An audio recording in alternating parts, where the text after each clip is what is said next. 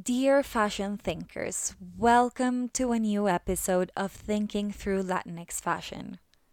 If you follow me on Instagram, you've probably noticed that I too have entered the intense debate about Kim Kardashian's wearing of Marilyn Monroe's 1962 dress for the Met Gala last week. In fact, not one, but two videos that I created on the subject went viral. And while there are many layers to unpack behind the whole situation, I decided to focus on the conservation related side of it.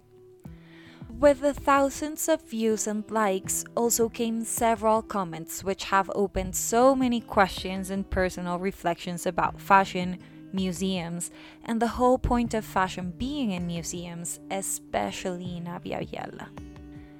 I think at this point, most of us realize that fashion exhibitions have become widely popular throughout the globe in the past decades.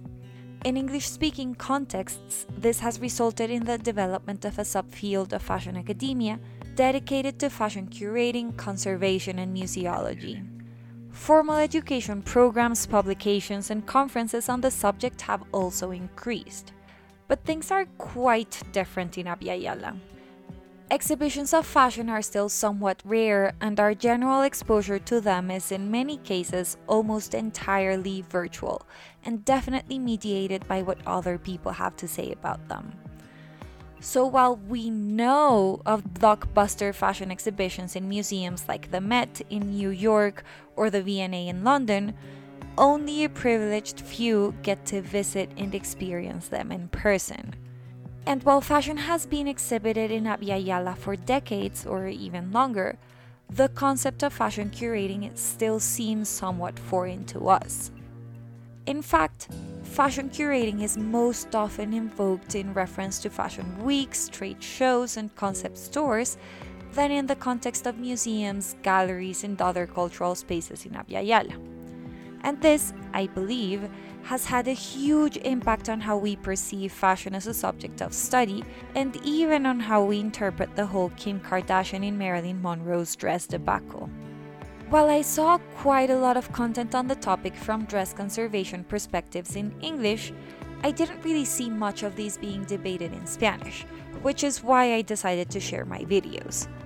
Once posted, several comments accused me of being too dramatic about nothing important claiming that the garment in question was quote unquote just a dress.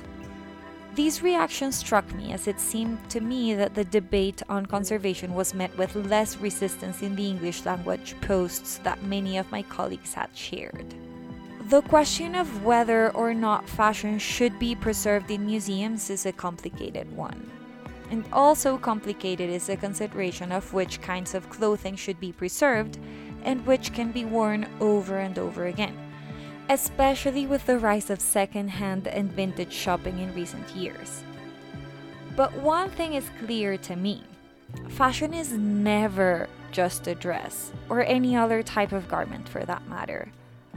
Fashion is a mirror of the society in which it emerges, and it simultaneously reveals and shapes many of the internal values, ideas, anxieties, and dynamics of that society.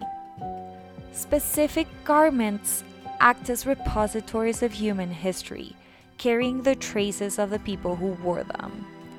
At the same time, garments showcase particular moments in the history of design, which is, in turn, inextricably linked to the quote unquote bigger social, cultural, political, technological, and ideological histories of humankind. That's why it's so important to preserve historical garments. And this, I believe, applies both to quote unquote exceptional garments, such as Marilyn Monroe's dress, but also to more mundane pieces that can tell us about the everyday lived experiences of ordinary people. And I spoke more about this in a live session hosted by Culturas de Moda on Sunday, if you're interested in a more detailed consideration of the matter. But the fact that original garments from different time periods contain so much of human history seems a bit foreign for many people in Abya Yala. Some other comments in my videos specifically mentioned the fact that we already have photos and videos of Marilyn Monroe wearing this dress, so it doesn't matter if the actual dress ceases to exist. And I wonder if this might have to do with our limited exposure to exhibitions of fashion, and perhaps also to the fact that we've become used to having to draw upon pictorial and written sources more frequently than the garments themselves when writing our histories of fashion. This is precisely a result of the relative scarcity of extant historical garments in Abya when compared to Europe or North America. When I shared these thoughts with Vicky Salias, director of the Dress History Museum in Buenos Aires, she told me that there had been quite an intense debate on the subject in Argentina. We also talked about the Fashion Museum in Chile, which openly rejected Kim Kardashian's wearing of Marilyn Monroe's dress in an Instagram post. Vicky also mentioned the fact that there are relatively few fashion museums in Abya and posed the question of how this might impact a more general perception of dress collecting and conservation in our region. The fact that the need to preserve Marilyn Monroe's dress was more vividly discussed in Argentina, where proper fashion museums exist, than in Colombia, where we only have incipient regional costume museums, might point to a direct correlation between the two. And all of this made me think about a 2008 essay written by Dr. Valerie Steele, director and chief curator of the museum at FIT, on the rise of fashion exhibitions. Steele suggested that there might be different levels of quote unquote education among visitors to fashion exhibitions in France and the United States. These differences are likely based on the accumulation of cultural capital built from the level of collective exposure to these kinds of displays. However, Steele argued that a lower cultural capital is not an excuse to curate dumb and simple fashion exhibitions in North American museums. Rather, it should be the motivation to create exhibitions that are accessible in a variety of levels and prove that fashion is a serious subject of study. If North American audiences are undereducated in the presence of fashion in museums, the case is even worse for Abya Yala. But I want to extend Steele's contention that this is no excuse to curate mediocre exhibitions or to simply ignore Kim Kardashian's dress choice for the Met Gala. The unanswered question here remains how to build up our cultural capital around conserving, curating, and exhibiting fashion in a context where fashion museums are still scarce and where fashion exhibitions, when they appear, are not even curated by experts in the matter. My answer, as almost always, has to do with opening more spaces that foster public facing discussions on subjects that have until now been limited to a few. Social media, blogs, newsletters, and podcasts are key. But so are institutions and museums. And we still need to find ways to reconcile the two. As in many other parts of the world, fashion exhibitions in Abya Yala are experiencing momentum.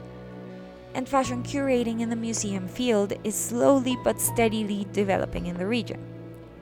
So, as we continue to imagine what exhibiting fashion might look like in Abya and the rest of the world, we need to foster conversations between institutions and individuals, professionals, and the general public. And you probably know already that fostering conversation is precisely what I'm all about, especially as I figure out how to navigate my many lives as an educator, curator, and public facing scholar. So, before closing, I want to share two new spaces that I've created to continue these conversations. First, I do realize that most of what I've shared on Instagram in the past few weeks, including the reels that inspired this newsletter, is in Spanish.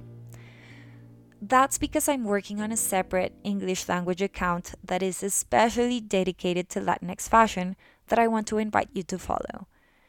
And you can find me as at Latinx underscore fashion. Second, the many discussions that have emerged from both my social media accounts and this newsletter have motivated me to finally launch a subscription service on Patreon.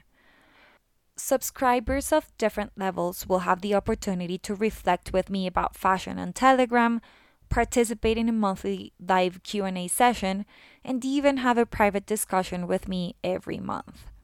Please, please consider subscribing if you have the chance. And with this, I finally say goodbye. for today. Thank you, thank you for reading, and until the next issue of Pensar la Moda, thinking through Latinx fashion.